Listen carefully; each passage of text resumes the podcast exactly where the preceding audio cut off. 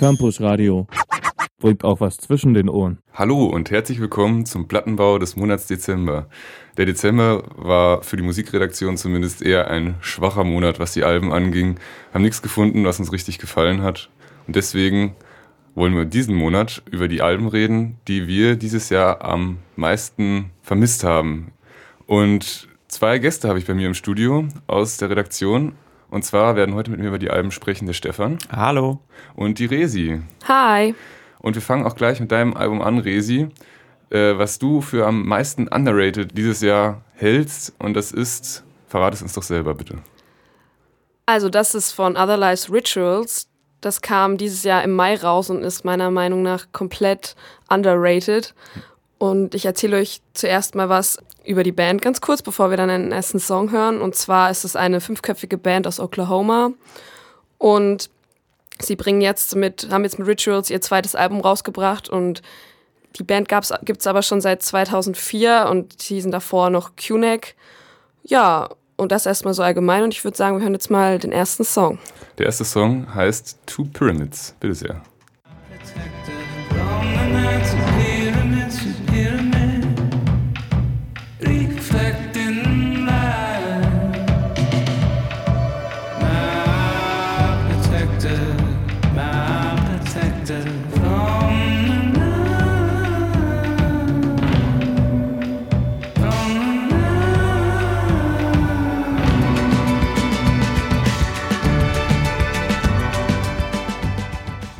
Pyramids von Other Lives. Vom Album Rituals, dein Most Underrated Album of the Year, um mal ganz englisch zu werden. Presi, was hat dir an diesem Song und auch am Album insgesamt besonders gut gefallen? Also ich bin schon lange großer Other Lives Fan und mit dem Album, finde ich, gehen sie so einen kleinen Wandel ein. Und ich finde, genau an dem Song hört man das auch am meisten, weil sie davor eher so für ihre, für Folk Rock oder auch Indie Rock bekannt waren.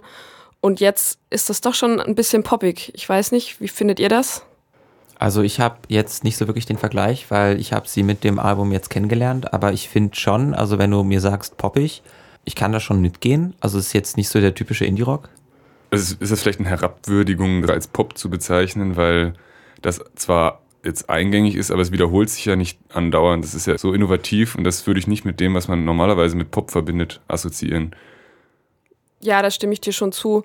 Aber insgesamt haben sie eben auf dem Album ihren Sound erweitert, eben auch um solche Elemente. Und vielleicht können wir ja mal äh, noch in einen anderen Song reinhören, wo wir dann eher hören, dass sie noch auch orchestrale Elemente mit hineingebracht haben und Piano. Ja, ich finde das, ich hätte das Genre fast als Barock-Pop oder so bezeichnet. Hören wir doch noch einen Song, der heißt Reconfiguration.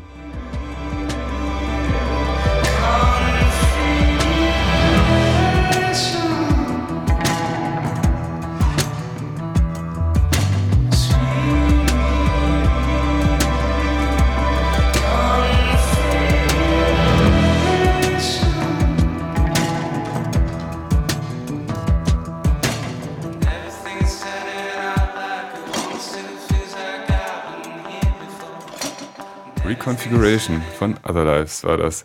Resi, der Songtitel Reconfiguration, irgendwas soll das doch sicherlich bedeuten. Ganz richtig, Alex. Also Reconfiguration bedeutet übersetzt Umgestaltung.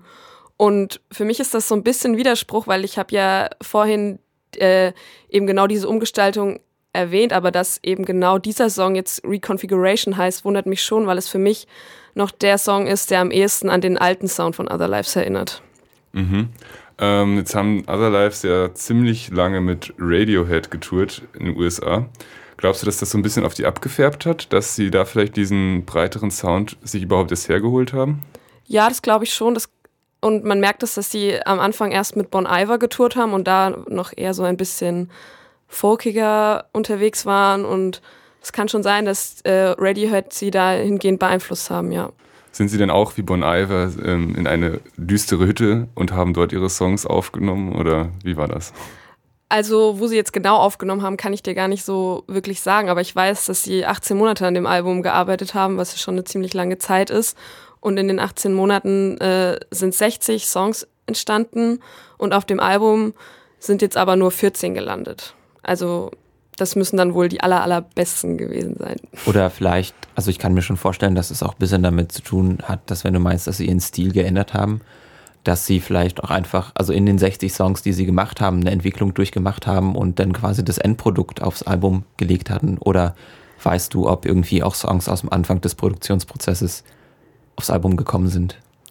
Äh, das weiß ich leider nicht, aber ich, also stimmt, so habe ich da noch gar nicht drüber nachgedacht, dass es diese lange Dauer daran liegen kann, dass sie sich eben so geändert haben. Ja. Auf jeden Fall eher ungewöhnlich. Ich habe das bis jetzt nur mal von den Red Hot Chili Peppers gehört, dass sie so viele Songs wieder verworfen haben. Spricht das für oder gegen die Band, muss man dazu sagen, wenn sie so viel Ausschuss produzieren? Also ich finde, es spricht für die Band, weil es ein sehr facettenreiches Album entschieden, äh, entstanden ist, mit dem ich so nicht gerechnet hätte. Aber leider ist es viel zu unbeachtet worden von den Medien und generell hat sich irgendwie gefühlt niemand so richtig für dieses Album interessiert. Und das ist doch schade, wenn man bedenkt, wie lange sie dafür gearbeitet haben. Ja, die Früchte der Arbeit. Naja, also ich finde auch, ähm, nochmal um kurz zu dem, äh, je mehr Songs, desto besser ähm, zurückzukommen, ich finde schon, dass es relativ gut ist, wenn man viel Ausschuss hat, weil, also ich habe auch selbst in der Band gespielt und wir hatten auch relativ viel Ausschuss. Und ich finde einfach, dass es halt zeigt, dass du einen Prozess durchmachst, dass du, wie gesagt, dich entwickelst und selbst auch mit dir unzufrieden bist. Und das heißt ja jetzt nicht, dass der Song unbedingt schlecht ist, sondern nur, dass er vielleicht zu deinem jetzigen Bandkonzept oder zu deinem jetzigen Ich nicht mehr so ganz passt und du dann doch nicht so ganz zufrieden bist mit dem, was er eigentlich repräsentieren soll. Ja, also ich glaube, sie haben dann jetzt genug Material, um später mal zwei Doppel-B-Seiten-Alben zu veröffentlichen. Also da würde ich mich auf jeden Fall drauf freuen. Genau, das wollte ich auch gerade sagen. Ist mir bloß irgendwie entfallen. Ähm, wollen wir noch den letzten Song hören und dann so ein kleines Resümee ziehen und dann vielleicht auch nochmal uns fragen, warum ist dieses Album so links liegen geblieben? Ja. Ja, gerne. Hören wir doch mal English Summer. I got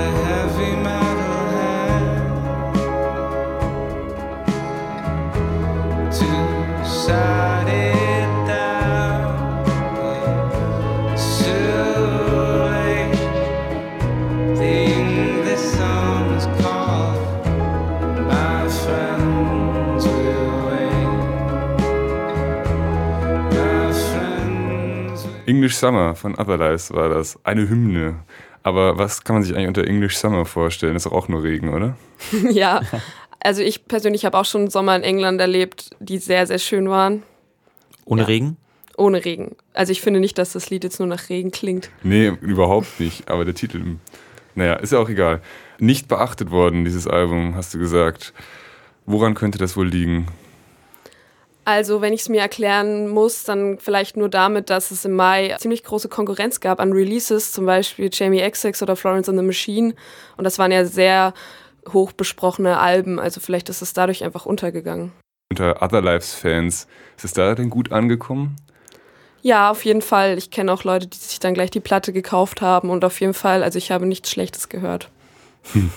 Also ein zu Unrecht nicht beachtetes Album. Ich fand es auch sehr gut, hat mir gut gefallen, besonders diese eher klassischen Anleihen, sage ich mal, die man ja nicht in jedem, in jeder Stilrichtung findet.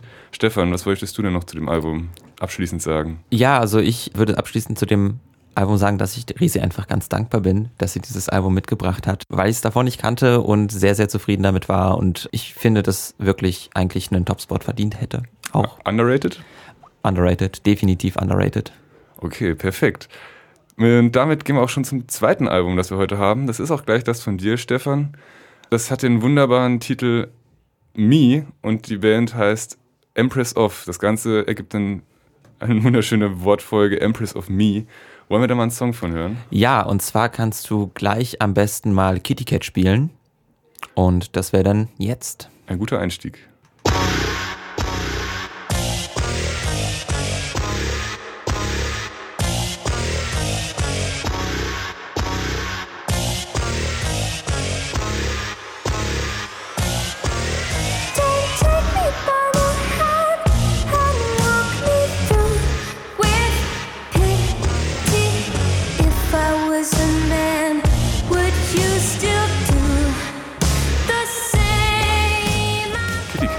Von Empress of vom Album Me. Ich könnte mich, glaube ich, noch eine Stunde drüber freuen, dass das so toll klingt. Stefan, warum hast du uns das Album mitgebracht? Ja, ähm, ich fand auch, das war ein underrated Album und wollte es mitbringen, weil es eins meiner Lieblingsalben des äh, Alben des Jahres war. Und ich dachte, Mensch, man kann da bestimmt auch gut drüber reden, weil es ist ja Synthpop und da hat ja Grimes dieses Jahr ziemlich abgeräumt. Und da dachte ich, sie hat nicht so viel Aufmerksamkeit bekommen wie Grimes, könnte man ja nehmen. Wie ich drauf gekommen bin, also mein Mitbewohner hat mir das vor ein paar Monaten geschickt als Link und dann habe ich mal reingehört und war total fasziniert davon, habe das dann relativ oft gehört. Somit ist es dann immer weiter in meinen Lieblingsalben des Jahres aufgestiegen. Und ich würde einfach sagen, damit ihr vielleicht das Album so sehr anfängt zu mögen wie ich, könnten wir einfach vielleicht noch einen Song drüber spielen. Und das wäre Standard.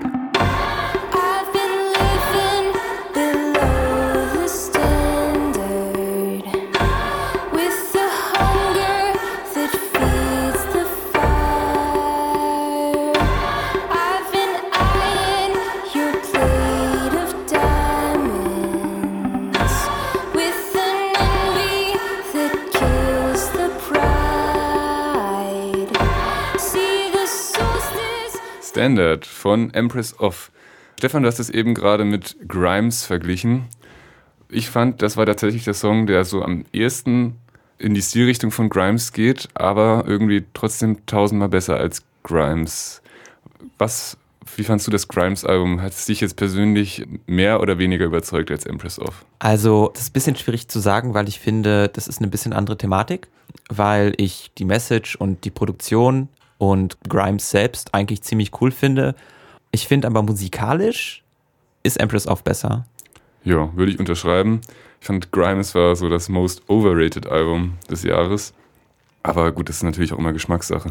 Hat denn das Album Me von Empress of ein Thema oder sowas? Ja, es beschäftigt sich ein bisschen mit der Trennung.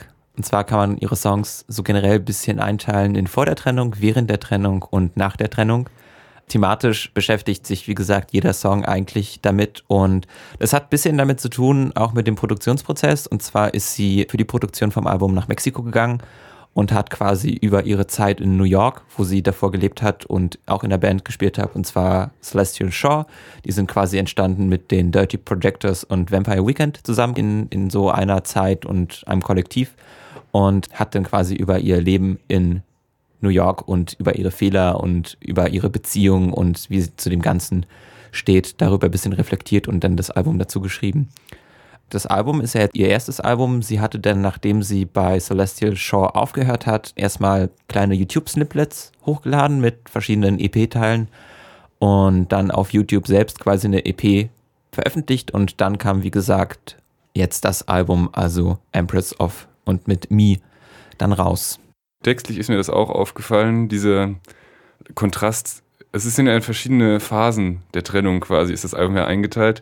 Zum Beispiel Kitty Cat, ist, das wir als erstes gehört haben, das ist ja schon, da macht sie sich ja quasi von ihrem Ex-Lover frei und sagt, I'm not your pussy.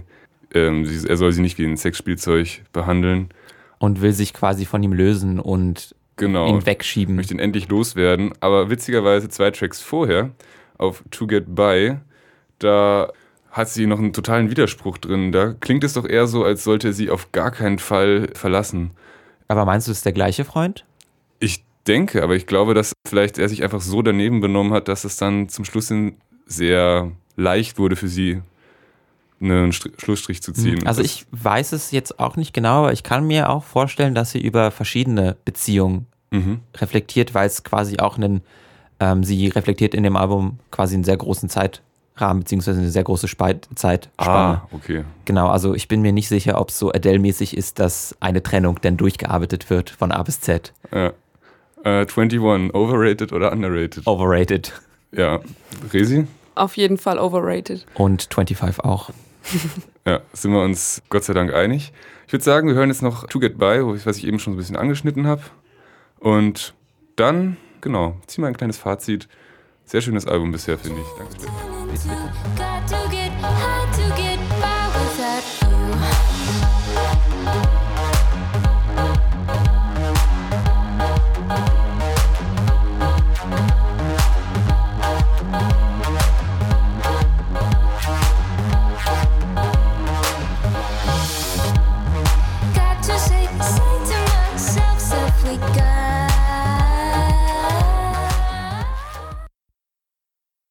To Get By von Empress of Stefan. Dein most underrated Album des Jahres. Ja, auf, auf jeden Fall. Ähm, nicht mein Lieblingsalbum, aber mein most underrated Album. Und wir haben uns ja ein bisschen von nach der Trennung bis über die Trennung, während der Trennung bis vor die Trennung vorgearbeitet und ich bin gerade quasi auch vor der Trennung ähm, und noch in einer glücklichen Beziehung mit diesem Album. Also ich kann es echt ans Herz legen, sich mal das alles durchzuhören. Ja, ich würde noch ganz kurz drauf eingehen wollen, weil du hattest ja eigentlich immer Popalben mitgebracht zu uns. Den- Einmal. Einmal, ja. Und das hast du ja auch ziemlich, ziemlich hoch gelobt, das gute Album von Carly Rae Jepsen. Ja. Ähm, kann ist- das denn Rivalitäten? Ach nee, das ist eigentlich eine ganz andere Art von Album.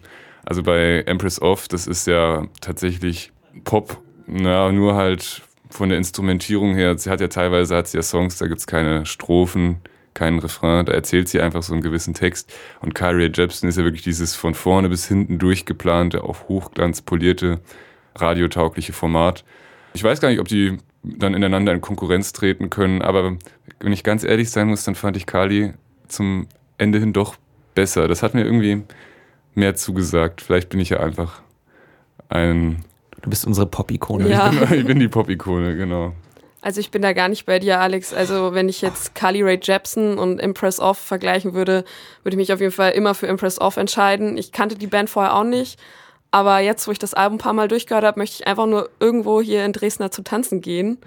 Am liebsten mit euch beiden natürlich. Oh, wunderschön. Aber, aber ich meine, würdest du nicht auch mit Carly Rae Jepsen, also nicht zu Carly Rae Jepsen mit uns tanzen gehen? Äh, ich weiß nicht, also Oh, Call, äh, Call Me Maybe hat mir das, glaube ich, ein bisschen versaut.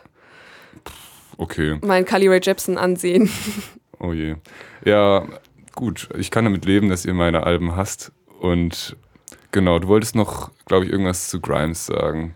Ja, genau. Also ich wollte eigentlich nur sagen, dass ich musikalisch auf jeden Fall auch nicht verstehen kann, dass es so underrated ist, das Album. Aber wenn man das jetzt mit Grimes äh, vergleicht, denke ich, dass Grimes wiederum so overrated ist, eben weil sie gerade so ein bisschen die neue Stilikone ist Mhm. und auf, je, auf einmal auf jedem Modemagazin irgendwie zu sehen ist und jeder spricht auf einmal über Grimes und ich glaube eher mehr so um ihr Erscheinungsbild als um wirklich die Musik. Okay, ja gut, aber das, das gab es auch schon bei anderen Künstlern. Lana Del Rey beispielsweise ist ja auch durch sämtliche Vogues der Welt gezogen worden. Stefan, um mal noch einen Punkt dahinter zu setzen, hinter diese Freude. Wie fandst du das Grimes-Album nochmal so im Vergleich zu Empress Off? Und würdest du sagen, ist Grimes over oder underrated? Also ich oder genau. Ich würde sagen, ähm, dass, also Musik, rein musikalisch ähm, gewinnt für mich Empress Off und ist damit underrated. Und ich finde, das Grimes-Album ist vielleicht, ich weiß nicht, ob es overrated ist, weil es trifft halt irgendwie gerade so voll den der Zeit, finde ich. Und ist auch eigentlich gerade was interessant ist. Ich weiß nicht, also vielleicht, also vielleicht im Gegensatz zu Empress finde ich es ein bisschen overrated, aber ob es generell im, im großen, weiten Geschehen overrated ist, weiß ich jetzt nicht so. Hat ja immerhin einige Jahresbestenlisten mit angeführt. Und damit machen wir jetzt auch Schluss mit dem Album. Empress Off hat mir gut gefallen. Würde ich auf jeden Fall nochmal hören. Würde ich auch nochmal mit zu tanzen gehen. Und Sehr gut. dann würde ich sagen, gehen wir zum letzten Album über. Das habe ich mitgebracht. Und wie das halt so in meiner Natur ist, ist es wieder mal ein sehr trauriges Album geworden. Von einer sehr jungen Künstlerin, 20 Jahre alt ist sie, heißt Julian Baker, kommt aus Memphis, Tennessee, studiert noch und hatte einfach mal Bock, ein Album aufzunehmen. Und wir hören jetzt mal einen Track und dann mehr davon.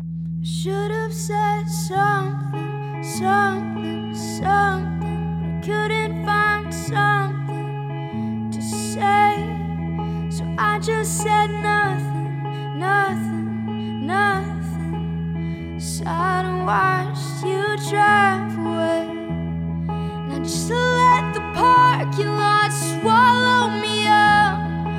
Choking your tires and kicking up dust. Something war das von Julian Baker, ein Breakup-Song vom traurigsten Album des Jahres, Zitat von Consequence of Sound.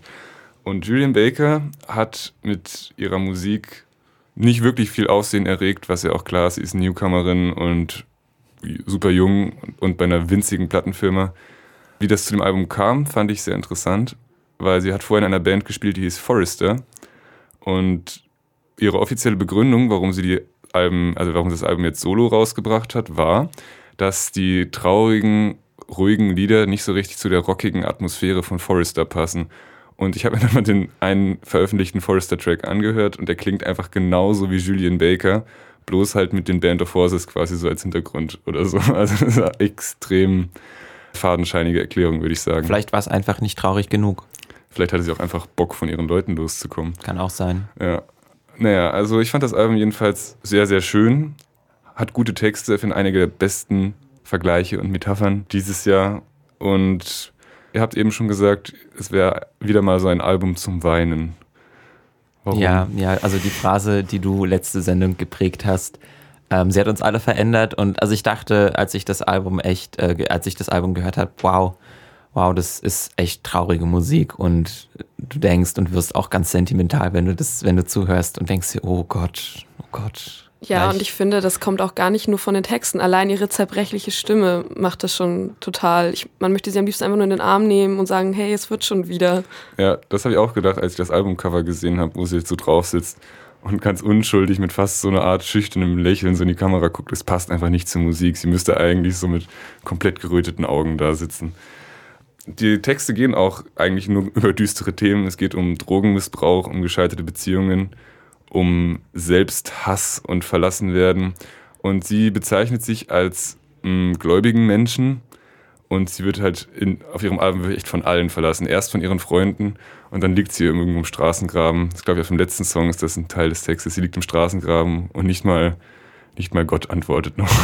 Wow, wow. Aber ist sie denn, ist sie dann ein unglücklicher Mensch im normalen Leben? Würde ich jetzt persönlich nicht sagen. Ich habe ihre Facebook-Präsenz gestalkt und sie sieht eigentlich aus wie ein ganz normaler Student. Vielleicht hat sie in ihrer Jugend ja einiges mitgemacht. Ich weiß das nicht so genau. Ich weiß auf jeden Fall, dass sie ähm, ihre Ursprünge in einer ganz anderen Szene hatte, und zwar nicht so im Folkigen, sondern eher in einer Punkrock-Szene in Memphis. Und hat auch schon für Touché Amore, glaube ich, eine Show eröffnet. Und die passen auch irgendwie nicht so richtig zu ihrer Musik, oder? Nee, glaube Nee. ich nicht. Ja. Hören wir noch einen zweiten Song. Meiner Meinung nach, also das war echt der beste Song vom Album. Es geht darum, eigentlich ist es ein sehr ironischer Song. Hören wir erstmal und dann analysieren wir den.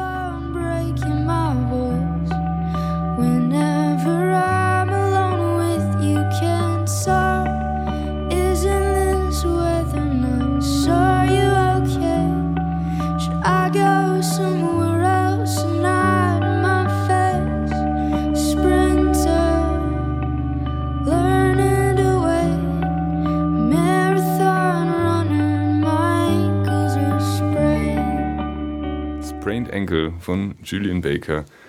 Jo, eben habe ich so eine gewisse Ironie angesprochen. Der Text, also meiner Meinung nach ist das einfach brillant, wie sie sich da selber auf den Arm nimmt. Sie singt am Anfang gleich Wish I could write songs about anything other than death.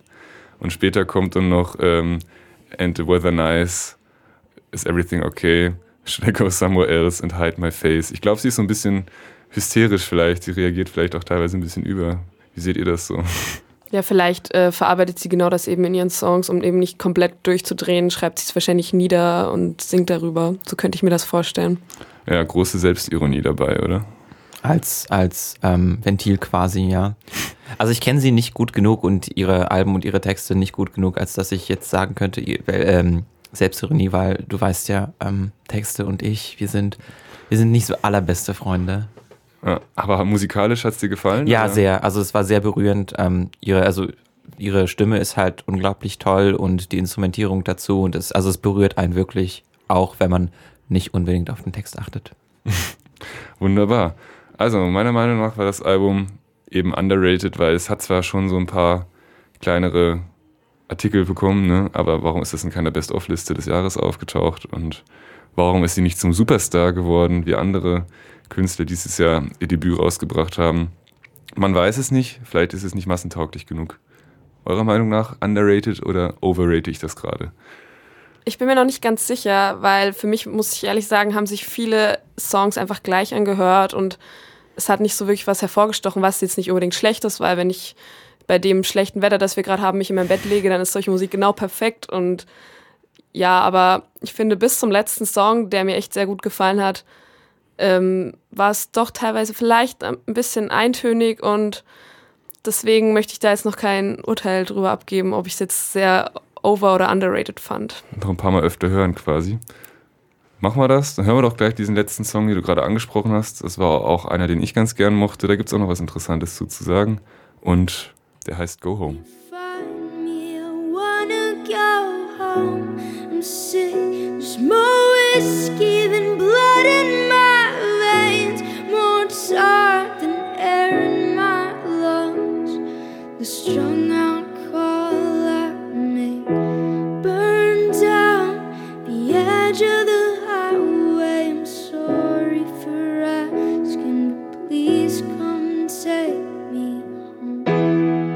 Go Home von Julian Baker. Was an dem Song so interessant war, was ich eben erwähnt hatte, war, am Ende von dem Lied spielt sie nämlich noch so ein, irgend so Klavierstück aus der Kirche. Es heißt In Our Christ. Und dazu hat sie, als er es im Studio eingespielt hat, nein, in Christ Alone heißt es, als er es im Studio eingespielt hat, jedenfalls, haben die draußen irgendwie Schabernack mit dem Vorverstärker getrieben oder so und plötzlich war halt das Radiosignal drauf. Und deswegen ist da so eine komische Predigt aus dem Kirchenradio reingeschnitten, was eigentlich sehr passend ist zu diesem Kirchensong. Und Also war das Zufall? das war totaler Zufall. Das Ah, ist auch so eine cool. ganz abgedrehte ähm, Predigt. Er fängt ja so mit Schreien an. Also quasi das typische Gospel-Gebet. Ja, keine So. Ahnung, ob das ein Gospelprediger ist oder ob das irgend so ein irrer Südstaaten-Prediger. Gibt es ja in Tennessee bestimmt auch einige von. Dass sie das draufgelassen hat, obwohl es ja, sag ich mal, nicht unbedingt den besten Aspekt des Christentums darstellt, dieser, dieser Irre da.